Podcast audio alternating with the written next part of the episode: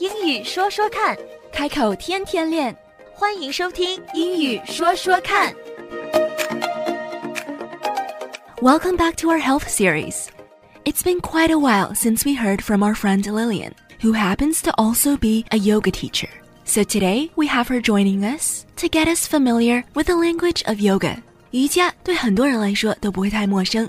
我们今天也再次请到了我们的好朋友 Lillian，她可是一位专业的瑜伽老师。 那就让我们一起走进瑜伽世界吧。 a lot of my friends, guys and girls, they're all very interested in yoga. I think girls more so than guys, because especially the girls around me, they all want to get yoga toned. Yoga toned is like one way to describe yoga bodies. But sometimes they're afraid of going to yoga mm-hmm. because they don't, there's so many yoga classes these days, so many variations. Right. And sometimes they don't know that Bikram is at a certain temperature and they like just die in the class mm-hmm. because it's so mm-hmm. hot and they're not dressed properly.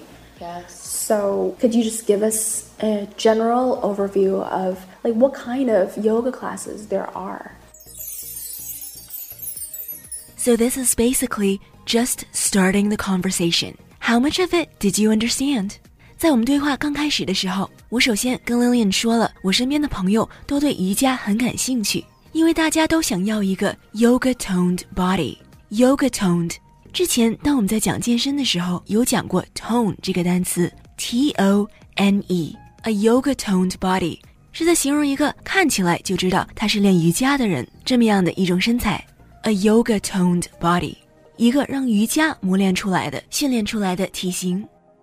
那么我接下来也说了，虽然大家都有兴趣，可是很多人还是不敢去尝试，因为有的人去了一次 Bikram，但是却没有想到 Bikram 是在一个超高温的一百华氏度的房间里去练习的，也因为没有穿对衣服，而没有再敢去尝试其他的一些瑜伽课程。也正因为瑜伽课程太多了，there are so many variations。variations 就是种类的意思，variations。正因为有太多 variations of yoga，那么我们请教的问题是，Lillian 可不可以给我们介绍一下瑜伽基本上有哪些种类？那么接下来看看他是怎么回答的呢？ That's a great question. There is such a variety of different yoga classes, and speaking as a yoga instructor, I'm kind of biased towards I feel like doing any kind of yoga is good. So you have from very basic yoga classes, you know, maybe just doing a few poses, being very restorative, relaxing. those kind of classes are really, really good. If you want a slower and less intense class, I would recommend a basic or a restorative class. There are a few things I'd like to highlight about this answer. First of all, the very first thing she said was, That's a great question. That's a great question. 首先，在回答我们问题之前，Lillian 说的第一句话就是 "That's a great question"，这是一个很好的问题。这句话我们应该牢牢的记住，因为当别人在问我们问题的时候，我们也可以同样的先回一句 "That's a great question"。这个样子不但可以马上接他们的话，我们其实也是在给自己时间准备我们要给的答案。That's a great question is a really good way to buy time. And if you pay attention, you'll notice that's how a lot of people answer questions. 如果你注意观察的话，你就会发现，其实很多人在公共场合都会这样的回答问题。因为先说一句 "That's a great question"，就可以避免一些突然的尴尬或者是 silence。之后我们再说出我们要给的答案。In this case, Lillian said. There is such a variety of different yoga classes, and speaking as a yoga instructor, I'm kind of biased towards I feel like doing any kind of yoga is good. Did you catch that she repeated our question? 你有没有注意到？Did you catch that she repeated our question? 她以肯定句子的形式重复了我们的问题。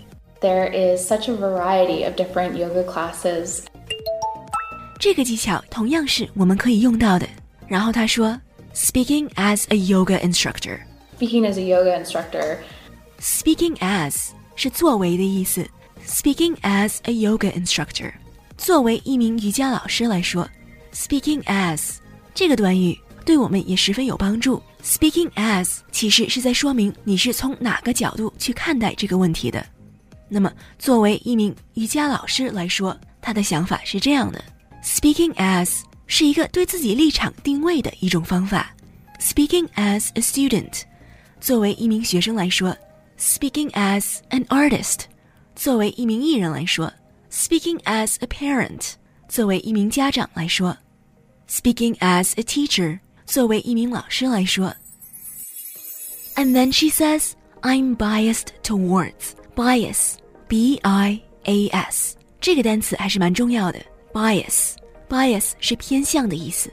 那么 I'm biased towards 是我偏向于 ，I'm biased towards。那么作为一名瑜伽老师，他偏向于什么呢？I'm kind of biased towards. I feel like doing any kind of yoga is good. Doing any kind of yoga is good. 做哪一种瑜伽都非常好。那么瑜伽到底有哪几类呢？So you have from very basic yoga classes, you know, maybe just doing a few poses, being very restorative, relaxing. Those kind of classes are really, really good. If you want a slower and less intense class, I would recommend a basic or a restorative class. Here, Lillian finally described one kind of yoga class that we could take. How much of it did you understand? Let's hear it again, and we'll analyze it next session. 在这段话里，Lillian 终于给我们推荐了一种可以算是比较初级的瑜伽课程。 你听懂了多少呢？我们再听一遍，然后在下期节目里仔细的分析一下。And until then, take a yoga class. See how you feel. So you have from very basic yoga classes, you know, maybe just doing a few poses, being very restorative, relaxing. Those kind of classes are really, really good. If you want a slower and less intense class, I would recommend a basic or a restorative class. So maybe we can try a basic and restorative class. 或许我们可以去亲身体验一下，究竟什么样的瑜伽课是 basic and restorative。Stay tuned for more。